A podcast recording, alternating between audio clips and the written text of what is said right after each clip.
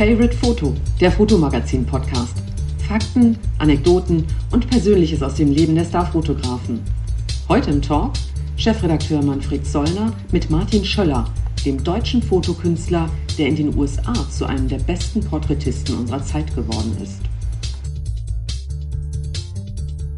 Das ist jetzt unser erster Podcast, den wir beide machen. Wenn man schon mal quatscht, dann kann man das auch mal aufnehmen mit allem Geblubber. Fangen wir mal ganz weit hinten an. Frankfurter Zeit. Du hast mir mal irgendwann gesagt, dass du damals so eine punkig-alternative Phase hattest. Ja, ich war als Jugendlicher, also Schule war nicht so wichtig für mich. Ähm, hab dann noch ein eigentlich ganz gutes Abi gemacht, aber ähm, ja, ich war eher so ein Punkrock-Kid, bin auf so Punkrock-Konzerte gegangen, nachts in Schwimmbäder eingebrochen. äh, eine lustige Geschichte in, in, Bad Homburg war ich mit Freunden unterwegs, und nachts über den Zaun geklettert in die Taunustherme.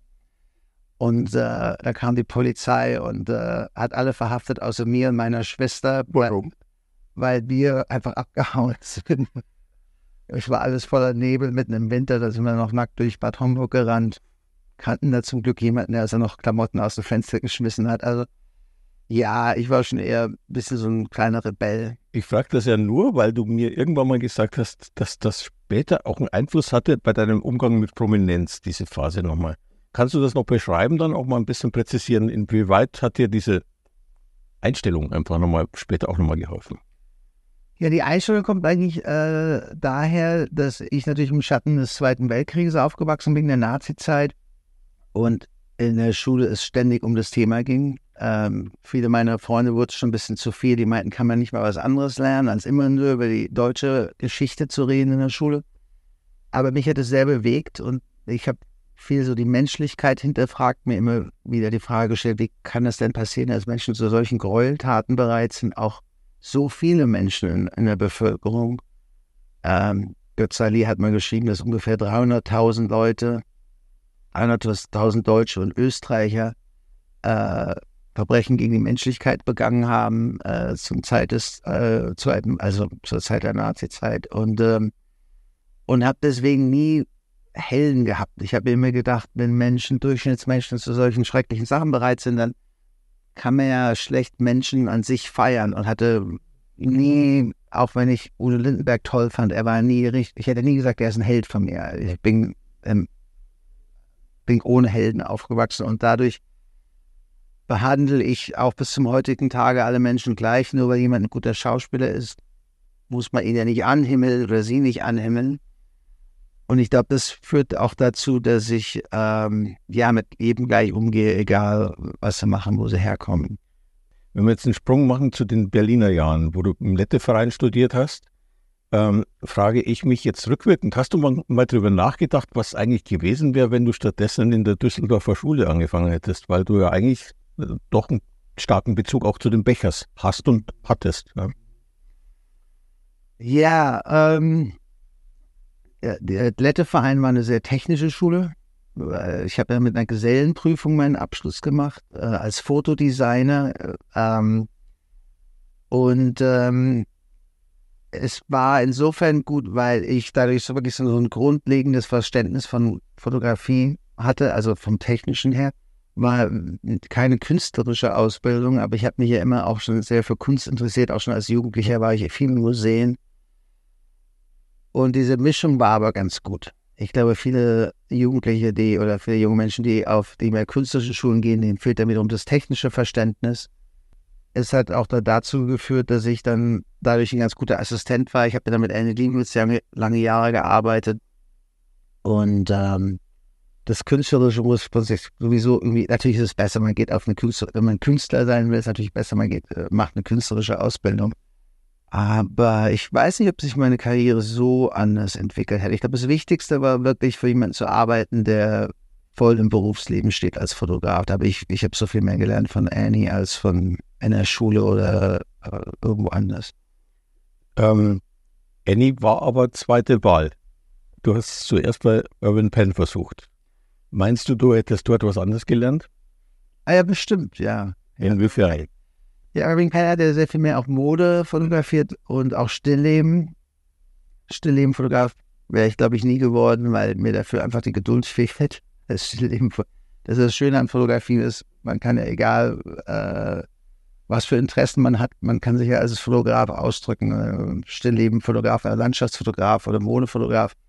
Das sind letztendlich sind alles Fotografenberufe, aber es ist auch von der, von der, von der Persönlichkeit her sind ja ganz verschiedene Charaktere gefragt.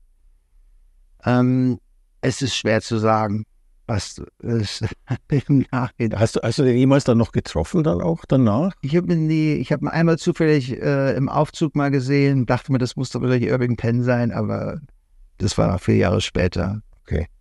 Äh, Annie Liebowitz, da hast du dich ja relativ schnell hochgearbeitet vom dritten Assistenten zu Nummer eins neben ihr sozusagen? Ja, weil die anderen einfach aufgehört haben, keine Lust mehr hatten. Was, was hat, äh, dein Durchhaltevermögen da noch gebracht? Also wie ähm, hast du das durchgestanden, um es mal vorsichtig zu formulieren?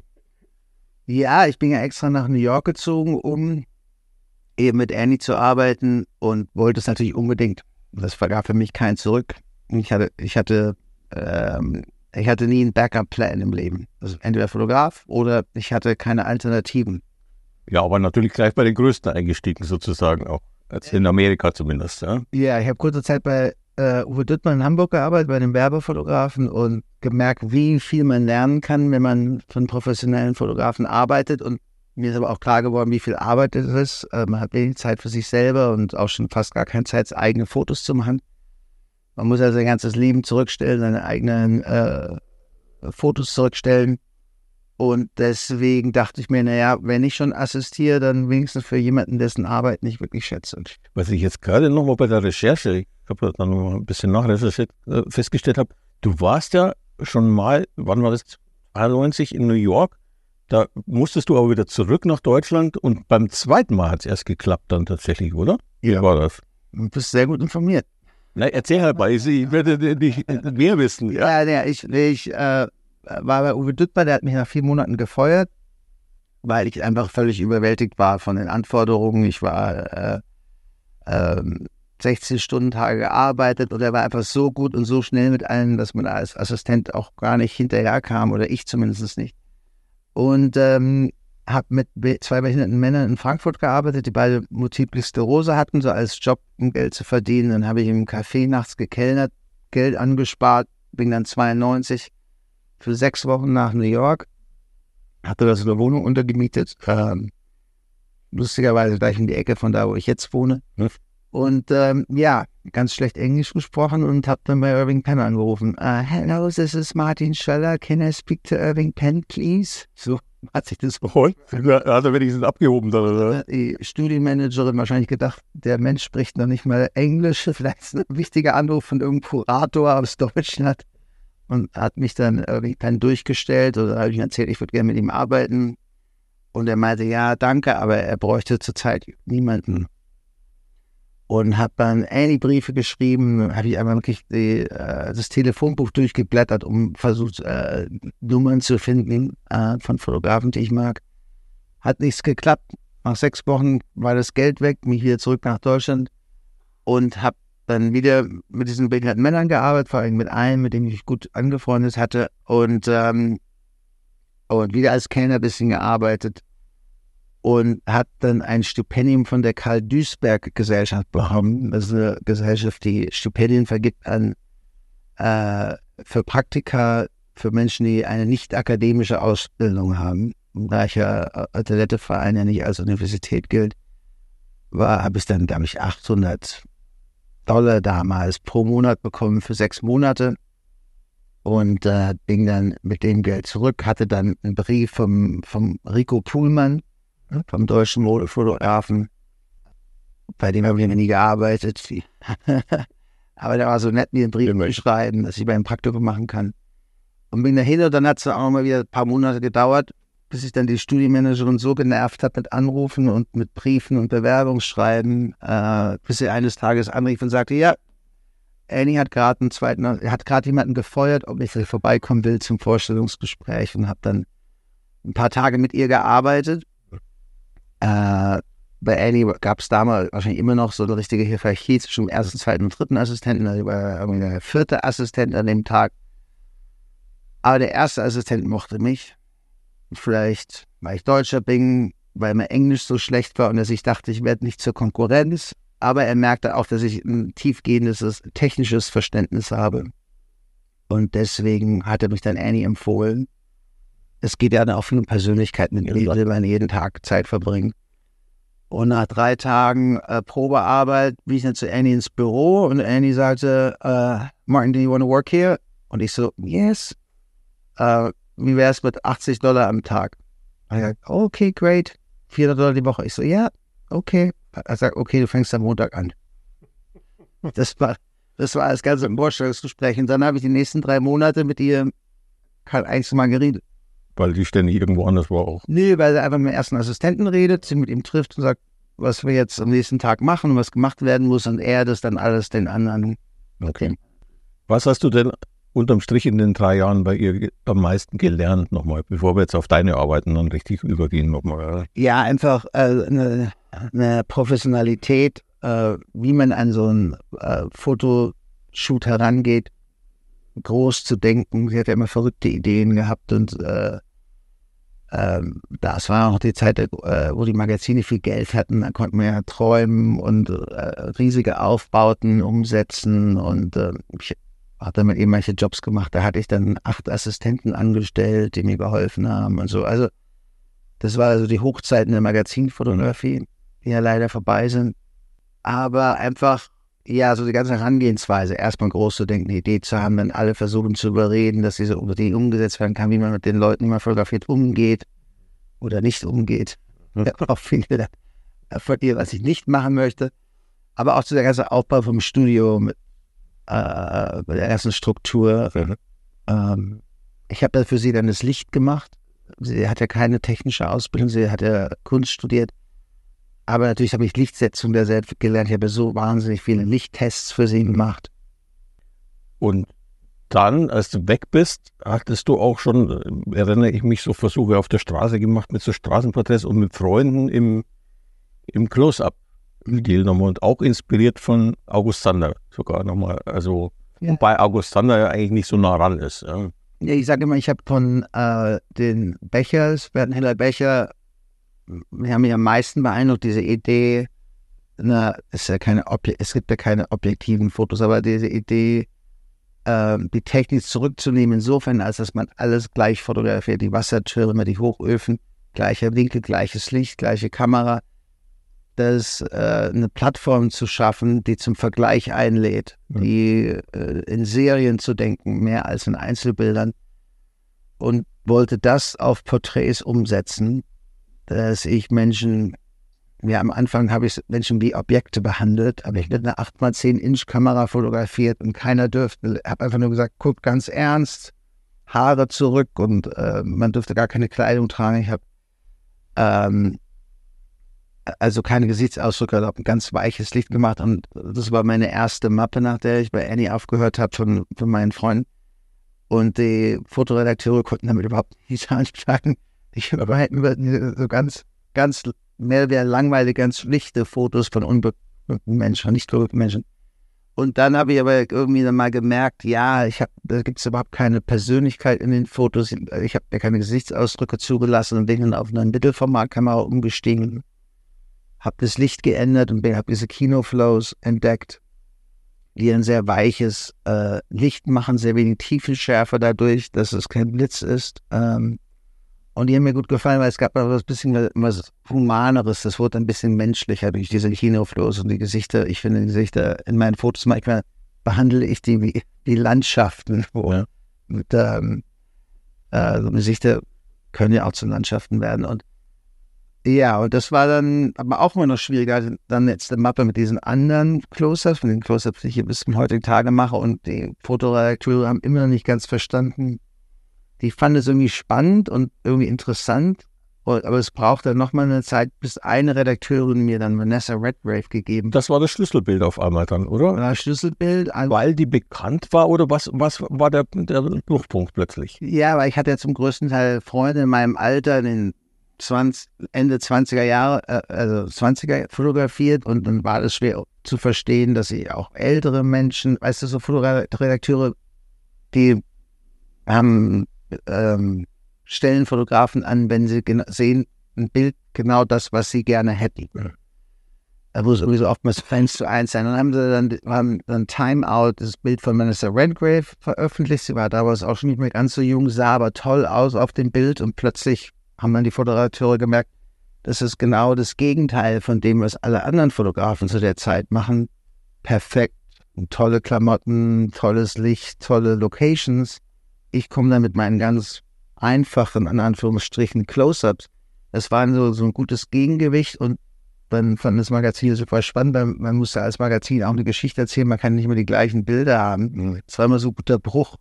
Aber ich habe auch das Gefühl, jetzt auch von der Recherche her, du hast da auch nicht immer bloß so eingleisig gearbeitet, du hast da immer nebenher, glaube ich, auch noch andere Sachen gemacht, oder? Das fing dann äh, an. Ich hab, also als allererstes habe ich eine journalistische Geschichte fotografiert über äh, äh, Police Department in Newark, New Jersey. Und dann ähm, meine Freunde fotografiert.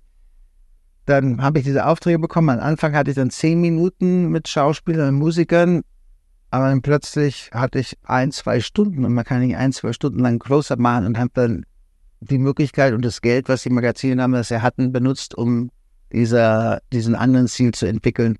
Der so eine Mischung aus, ich war natürlich auch von David LaChapelle beeinflusst, von Annie beeinflusst, fand immer den Humor, den Helmut Newton hat, sehr toll. Er hatte immer viel Humor in seinen Bildern, aber ich wollte so, so nicht ganz so stark übertrieben und äh, grelle Farben wie äh, David LaChapelle, aber äh, so eine gewisse whimsical, sagt man. Also nicht funny, funny ist schlecht, weil funny ist oftmals zu dick aufgetragen. Aber so Bilder, die so einen kleinen Humor oder so einen kleinen Kommentar abgeben auch über die Person. Und äh, diese Ideen zu bekommen, war immer das, ist immer noch das Schwierigste für mich. Aber das habe ich dann sozusagen während meinen Aufträgen entwickelt. Ich habe dann die Aufträge bekommen während der Close-Ups, habe dann diesen anderen Stil entwickelt, der dann auch sehr erfolgreich wurde und dann oftmals Aufträge bekommen, nicht um Close-Ups zu machen, habe dann die Close-Ups immer nebenbei gemacht. Jetzt müssen wir, glaube ich, wirklich auf, nochmal auf ein paar Close-Up-Sachen kommen, ganz dringend, bevor die Zeit abläuft. Was kannst du in einem Porträtfoto lesen oder was in einem Porträt lesen? Was sagt dir ein Porträt beim Close-Up? Das ist dem Betrachter überlassen. Also ich denke, ich, ich, denke, ich kann dir etwas anbieten und die Menschen machen einen ich denke, diese ambivalenten Gesichtsausdrücke, manche denken, die Person lächelt, andere meinen sie ganz ernst aus. Ich mag Bilder ganz gerne, die nicht eine einfache Antwort geben, sondern dem Betrachter Freiraum du, lassen. Du versuchst das ja auch sozusagen die Mimik anzugleichen und sprichst auch von diesem Moment nach einem Lachen zum Beispiel, nachdem du suchst, dass du irgendwie sozusagen auch eine entspannte Form im Gesicht auch nochmal findest. Ist es dadurch, äh, dann nimmst du, ist es dann ein Rausnehmen von Emotionen, wenn du das machst? Wie würdest du das interpretieren?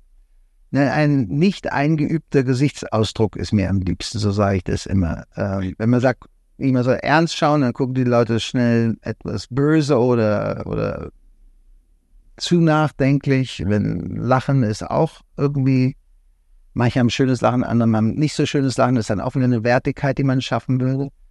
Ähm, also eigentlich ein relativ entspannter Gesichtsausdruck, aber ich will schon auch, also es geht mir auch sehr viel um eine Präsenz. Wenn man Menschen sagt, einfach nur ernst entspannt, dann fangen Leute auch schnell ein bisschen schläfrig aus, auszusehen oder ein bisschen gelangweilt.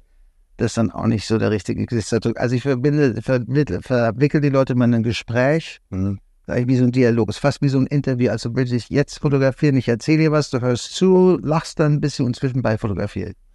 Ja, Fällt das jetzt heute im Zeitalter der Selbstinszenierung, der Selfies und dem ganzen Zeug, fällt es da schwerer, sowas fest, festzuhalten, weil die Leute schon irgendwie immer mehr in die Pose kommen? Ja, mehr und mehr Menschen äh, sind sich ihres äh, Aussehens bewusst und äh, ihres, ihrer eigenen Mimik bewusst als früher. Aber das war schon immer das Problem, vor allem mit Schauspielern, dass ähm, oder auch Musikern, die die äh, die sehr von ihrem Gesicht auch leben oder die für die das das Gesicht auch wichtig ist beruflich. Ähm, also es hat sich ja nicht so viel verändert. Natürlich hat sich das hauptsächlich verändert für Magazine. Magazine sind leider ja viel äh, absoluter geworden, dadurch, dass oder auch die Präsenz in Magazinen für berühmte Menschen ist weniger wichtig äh, geworden, weil sie hier auf ihrer Instagram-Seite ihre eigenen Geschichten erzählen können, genauso wie sie wollen, die eigenen Fotos, genau welche Fotos sie wollen. Also wir haben ja heutzutage viel mehr Selbstkontrolle über ihr Image. Aber was bedeutet das für dich dann, diese Veränderung, dass die bei den Prominenten zum Beispiel, dass das jetzt einfach andere Schienen auch alles bedient? Mhm. was, welche Folgen hat das für dich? Äh, es hat Folgen für mich, dass ich natürlich weniger für Magazine fotografiere, jetzt mehr an Menschen selber herangehen muss, die ich fotografieren möchte. Äh, es hat, führt natürlich dazu, dass es fast keine Magazine mehr gibt oder auch die, die Magazine, die es noch gibt, die Ausla Auflagen sehr gesunken sind. Ähm, es ist eine große Veränderung. Ich mache jetzt natürlich auch so mehr persönliche Projekte nebenbei, oftmals mit so sozialkritischen Hintergrund. Und ähm, ja, so ändert sich halt unsere Welt. Leider ist die Zeit der, Gro der Magazine vorbei. Diese ganze Editorial Photography ist ja kaum noch vorhanden. Aber fast zeitgleich hat sich ja eigentlich auch diese museale und Galerienschiene entwickelt, oder? Kannst du das mittlerweile auch auf dieser Ebene abfangen, was ja eigentlich dir mehr entgegenkommt sogar, weil, weil du mehr persönliche Sachen bringen kannst? Ja. Ja, ich habe ja schon immer, also von indigenen Völkern für Geo oder National Geographic bis hin zu Präsidenten, Obdachlose, Death Row Exonerees, Holocaust-Überlebende, Zwillinge. Ich habe also hab sowieso als Porträtfotograf eine riesen Bandbreite und so ändert sich das dann eben über die Jahre hinweg, ähm, was man macht, was eine weniger macht, das andere mehr.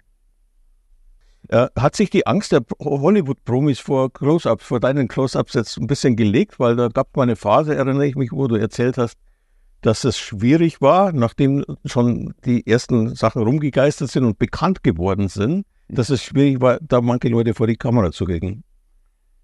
Ja, ganz am Anfang meiner Karriere, war den meisten berühmten Menschen nicht so richtig bewusst, wie meine Fotos aussehen. Auch den PR-Leuten war es nicht so ganz bewusst, weil ich mache ja in dem Laufe von so einem Close-Up-Setting, mache ich dann auch Fotos, wo die Menschen lachen oder mal ganz ernst ausschauen oder da verdrehen sie auch mit ihren Kopf. Ich habe dem Magazin immer oder immer noch viel Freiraum gegeben bei der Bildauswahl. Ich habe das immer so gesehen, ich mache jetzt als Auftragsarbeit meine Geschichte für ein Magazin. Da soll der Redakteur sich doch überlegen, was am besten zur Geschichte passt. Wenn mir die Bilder dann gar nicht gefallen haben, dann habe ich auch schon mal was gesagt. Aber ich war da immer sehr, ähm, sehr offen äh, den Fotoredakteuren gegenüber, der ihre Meinung. Und dadurch war das dann nicht immer so, dass ich einen Auftrag hatte und dann immer ein Close-up veröffentlicht wurde. Oftmals wurden dann andere Filme veröffentlicht. Ich habe auch, auch diese Close-ups ganz oft nur für mich gemacht. Die wurden dann gar nicht veröffentlicht. Deswegen war das nie so, Schöller macht diese Close-ups. Das hat sich geändert, als Wolfgang Pack hat sich 18 von meinen Fotos gekauft und die in sein Steakhouse in Beverly Hills gehängt. Da kostet dann irgendwie ein Steak 80 Dollar, fangen sie vielleicht an. Äh, und da sitzt dann die ganze Hollywood-Prominenz rum. Und plötzlich sitzt da, da die PR-Person von Brad Pitt unter dem Bild von Brad Pitt, was er noch nie gesehen hat. Und auf einem Schlag äh, hat sich das dann geändert. Nicht vorteilhaft für mich, sondern eher nachteilhaft, weil eben diese Closer-Porträts oftmals nicht genau das sind, was diese PR-Leute gerne vermitteln wollen. So ein ehrliches Porträt ist, ähm, äh, es geht ja in Hollywood nicht um Ehrlichkeit. Ja, wie gehen denn die Prominenten selbst damit um? Dann? Ja, die sehen es ja oftmals gar nicht. Also zum größten Teil höre ich nie, ob ihnen das Foto gefällt oder nicht. Ich muss es denen ja vorher nicht zeigen. Nö, aber gab es auch Fälle, wo die eins gekauft haben, wo sie sich dann, also Selbstverliebtheit ist ja in der Branche auch nicht ganz unbekannt. Ja, es gibt also Dennis Hopper und Pierce Brosnan wollten gerne von mir fotografiert werden. Also es gibt dann schon auch so Fälle, wo ich dann angefragt werde, jemanden zu fotografieren, aber eher selten. Hast du denn ein Porträt, ein Close-up speziell, wo du sagst, das kommt dir als erstes in den Kopf, wenn du an diese Serie denkst, von all den Leuten, die du porträtiert hast? Ja, so Christopher Walken und, und, ähm, und Jack Nicholson habe ich am Anfang meiner Zeit gemacht und die waren wirklich so ein Durchbruch. Als äh, die Magazin erschienen, hat, glaube ich, jeder in der Fotobranche, in der, in der Magazinwelt, fand es super und da wurde ich über Nacht. Ich habe dann 1999 127 Jobs gehabt. äh, alleine, ohne Angestellte. Hab, äh, ja, ich glaube, so drei, vier Stunden die Nacht geschlafen, jahrelang. Also das war so wirklich so, ich bin angekommen. Und irgendwann hast du jetzt aber auch, also äh, das immer mehr intensiviert mit diesen sozialen Jobs sozusagen und diesen ganzen sozialen Themen, Holocaust und was weiß ich auch alles nochmal. Ähm, was, wie, wie, wie kam es zu dieser Entscheidung? War das jetzt allein aus der Arbeit heraus, aus der Arbeitssituation oder hast du, ist dieses soziale Bewusstsein bei dir jetzt über die Jahre immer mehr gewachsen? Das soziale Bewusstsein hatte ich schon immer, ähm, aber als freies Projekt, weil die so aufwendig sind, viel Zeit kosten, viel Energie kosten und zum Teil auch viel Geld kosten, denke ich, ist am wichtigsten, man sucht sich ein persönliches Projekt aus, das einem beschäftigt, was einem wirklich sehr wichtig ist, sonst ähm, geht einem da die Energie aus und deswegen habe ich mir Projekte gefunden, die ich selber persönlich spannend finde. Menschen zu treffen, die man sonst nie treffen würde, Death Row Exonerees mit äh, äh, Menschen sich unterhalten, die 20, 27 Jahre im Gefängnis gesessen haben für ein Verbrechen, was sie nie begangen haben. Ähm, oder sich mit Obdachlosen an der Straßenecke in Los Angeles unterhalten über, über Drogenabhängigkeit, Prostitution, äh, Verbrechen.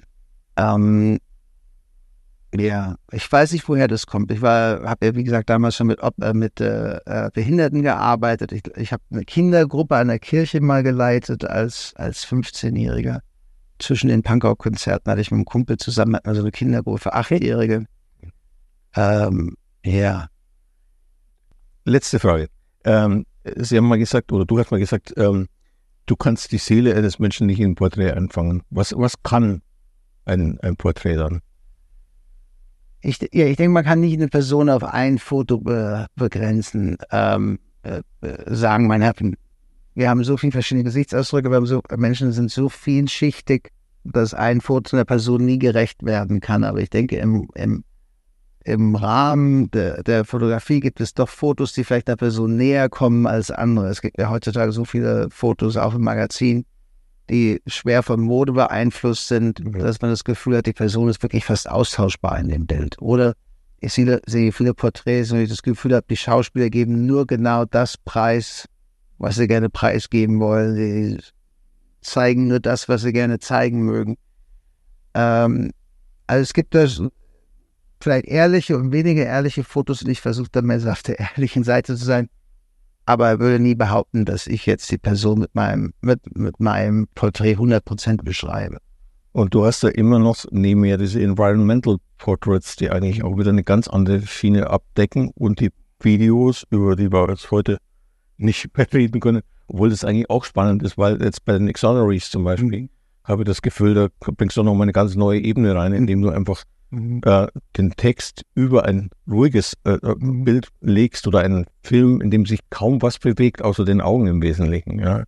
Und, und äh, dieser Schritt dazu muss ja ein großer Schritt gewesen sein, dass du sagst, okay. Ja, das, als ich mich für diese Death Row Exonery-Geschichte entschlossen habe, habe ich mir so vorgestellt, ich mache jetzt Porträts von diesen Menschen, aber dann sieht man diesen Porträts ja gar nicht an, was die, was die Menschen durchgemacht haben. Also mir war schon immer klar, ich muss irgendwie diese Geschichte dieser Menschen mit äh, reinbringen.